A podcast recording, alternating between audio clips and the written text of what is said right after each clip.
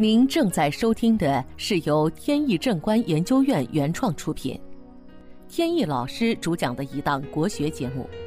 这里以真实案例的形式，摒弃晦涩难懂的书本理论，力求呈现一堂不一样的文化讲座。好，在正式的案例开始以前呢，还是先回答听众的几个问题。有一位先生来咨询，说家里的老父亲啊，喜欢古董收藏，那么他呢就经常从外边买一些古董的一些瓶瓶罐罐的呀、瓷器啊，放在家里边。近年来呢，家里边堆的这些所谓的古董呢，就越来越多。然后呢，近几年就发生一些怪事，这些怪事呢也发生的越来越多。所以他就问呢，说这个普通的家里呢，能不能摆放这么多的古董？首先说呢，这个古董啊，原则上来说是可以摆放的，不受限制。但是呢，要注意几个问题。首先是呢，这些古董啊，搬回家之前呢，应该经过清洗。所谓的清洗呢，并不是我们拿些清洗剂、拿刷子非得刷过，不一定非得是这个概念。因为有的古董东西呢，你可以刷；有的呢就不能刷。因为呢，在古董行业呢，它有一个叫包浆的这么一个问题。所谓包浆呢，实际上就是有些把玩的一些古董，它表面呢会有一层污浊、灰尘啊，加上人们把玩的时候有一些汗液、油脂啊什么的脏东西，都附着在这个古董的表面，形成了一层保护膜。这层保护膜呢，通常看起来是比较脏的，这就叫包浆。对于玩古玩的人来说呢，这层脏东西是非常重要的，它能够帮助人们判断这个东西的新老程度。所以呢，玩古玩的人呢，这层东西它是不会动的。但是呢，我们需要区分哪些东西是经人反复的盘玩盘出来的一些脏东西在上面。而还有哪些呢？它不是把玩出来的，而是在墓葬当中的那些脏东西。这个要区分出来。如果是墓葬当中的，那你一定要洗，就算它价值会降低，也是要清理干净的。因为呢，这些墓葬当中的随葬品啊，多多少少呢会带有一些阴气，有的呢会带有这个就是保护死者的一些符咒在上面。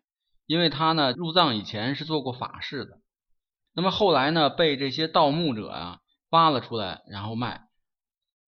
这种情况呢，如果是买回来你不加清理的话，那么他的这些阴气啊，还有一些符咒的东西，一定会影响到家人，它的破坏力呢还是比较严重的。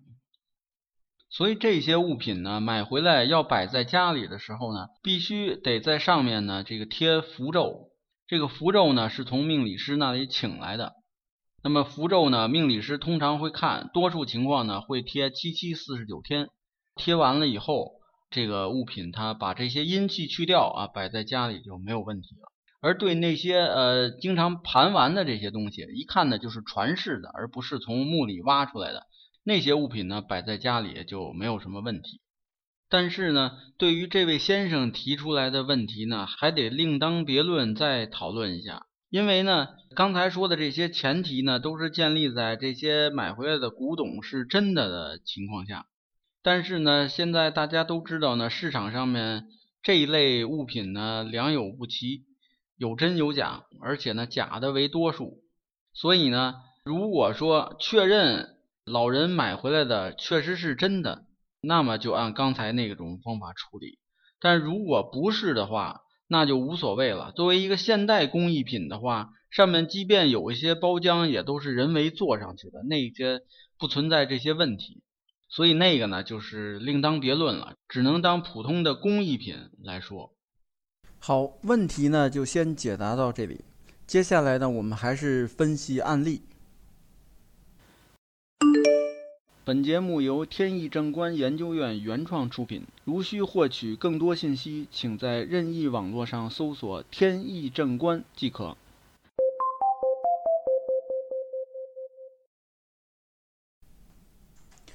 前段时间呢，一次偶然的机会，遇到了二十多年前的一个同事，也算是我的一位师傅。不过呢，不是命学方面的师傅，是在多年前呢，我去那家公司上班。这位大哥呢，大我几岁，在工作上呢没少帮我，所以呢，算是职业上的一位师傅。后来我从那家公司离职，就再也没见过他。久别重逢，我们就到一个餐厅去吃饭，席间呢就聊起了一些往事。我问他是不是还在这个行业里边做，他说早就不做了。后来呢，在那家公司待了也时间不长，就出来换到另外一个公司。结果呢，赶上这个公司吧，他工作氛围呢特别不好。虽然外表看上去呢是一家大公司、上市公司，但是内部呢却是勾心斗角。尤其是新来的人，必须选边站。否则呢，就受排挤。他在那儿呢干了一两年，最终呢还是受不了，就出来了。那现在做什么呢？他让我猜猜。他现在已经快到了退休年龄，嘴唇红润，下巴饱满，在归来位和奴仆宫呢都是比较丰满和圆润。所谓归来呢。是在嘴角的斜下方两指左右，左右各有一个。奴仆宫呢是在嘴角的旁边，也是左右各有一个。他八字呢是癸酉日出生，皮肤偏黑，现在呢岁数大了，身体也发福。整体看来呢，加上红光满面，所以最近运势呢应该都不错。癸酉日生人呢。属于癸水坐在偏印上，代表这个人呢，经常是口若悬河、滔滔不绝。说到职业呢，大多数与嘴有关，就是靠说话挣钱的人。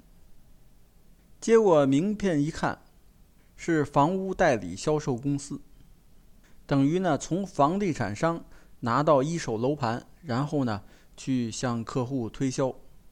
同时呢，自己还有若干家的这个中介的门店，就是既做一手房又做二手房。这些年呢，自然是赚了一个盆满钵满。如今回想起来呢，他还是感谢原来那家公司里边那些勾心斗角的氛围。要没有呢，他也不会下决心跳出来另起炉灶。好，今天的节目呢，到此结束。